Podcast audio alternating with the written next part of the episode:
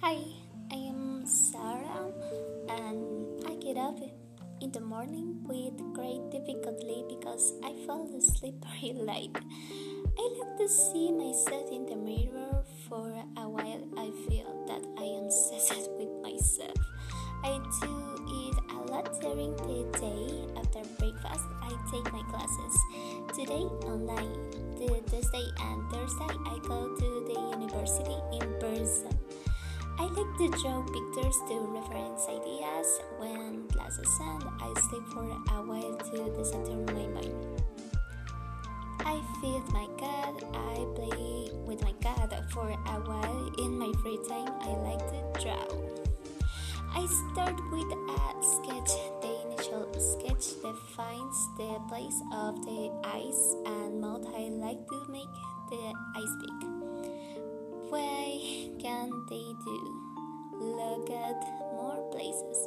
In different ways, there are many shapes for the hair, but my favorite is it. I like to do them in black and white, even if they are two colors. It is easy to define facial features.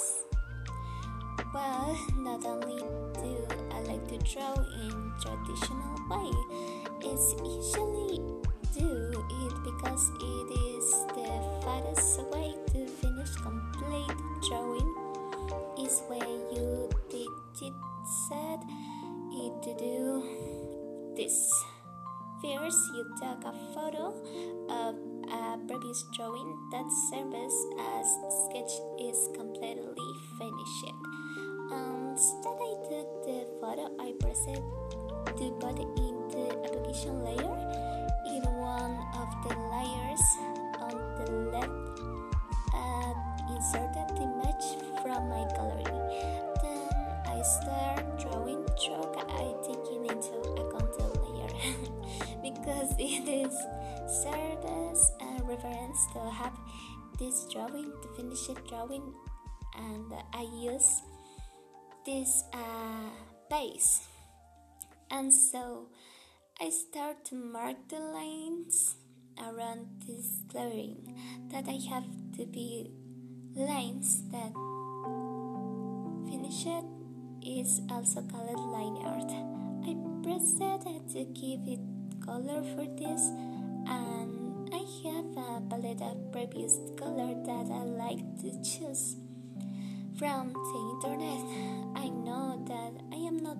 good at giving it color.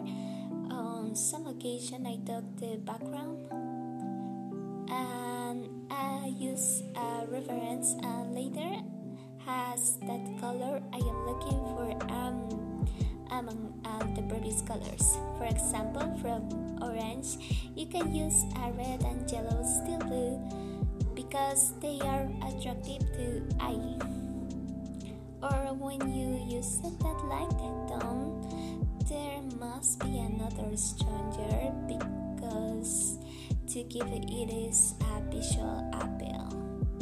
But this is very tedious and it takes much longer. That is why I like to choose as preview color palette. That I look for a or image then I save words. There is the color base and then continue and add shadows uh, to the drawing. Usually here shine even the shadow that is under the shine. They can be in the colors and also the eyes. Then he pressed to put the redness of the skin. A small blush I like to put into the nose. Um, sometimes give it is a shine of the cheeks. For now, I am engineer word digitalization, and that is why it always from the doors up. I know how to draw for bodies, but for now, this uh, use and what I especially in.